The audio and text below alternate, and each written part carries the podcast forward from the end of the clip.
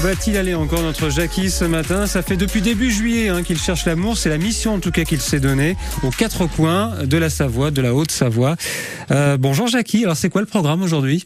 Bonjour Manu Alors, aujourd'hui, je vais à Saint-Jean-de-Tolhomme, dans la Yaute. Et ce qui est bien là-bas, c'est qu'il y a un microclimat technologique. À peine que tu passes le panneau, t'as plus de réseau. En même temps, c'est pas grave, hein, parce que j'y vais pour une rando apéro, histoire d'allier l'inutile à l'agréable. Oui, parce que quand même, on m'enlèvera pas de l'idée que de faire une rando apéro, c'est comme de faire une coloscopie raclette. Hein, c'est bizarre.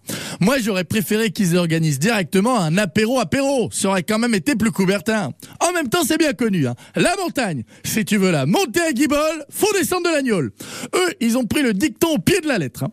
D'ailleurs, j'ai remarqué que l'apéro, c'est quand même un sport qui s'accorde très bien avec plein d'autres pratiques. Ah, on pourrait très bien faire du rugby apéro, par exemple. Bon, ben euh, là, ça changerait pas grand-chose. Mais on, pourrait aussi faire euh, de la pétanque apéro. Hein. Oui, bon, bah, tout compte fait, là non plus, ça changerait pas grand chose.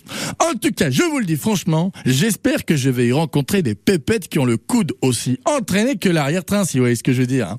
Parce que moi, j'ai une descente, mon pote, t'as pas envie de la faire en luge, hein. Bon, je vous laisse, parce qu'à force de parler d'apéro de bon matin, là, moi, bah, j'ai la crépine qui suce le gravier. En tout cas, quelque chose me dit qu'aujourd'hui, c'est la journée idéale pour tomber amoureux. Ouais, mais c'est pas encore gagné. Il a plus que demain hein, pour rencontrer l'amour. Ce sera peut-être demain matin, d'ailleurs, 8h10 avec Jackie de la troupe des Crétins des Alpes. Merci Corinne,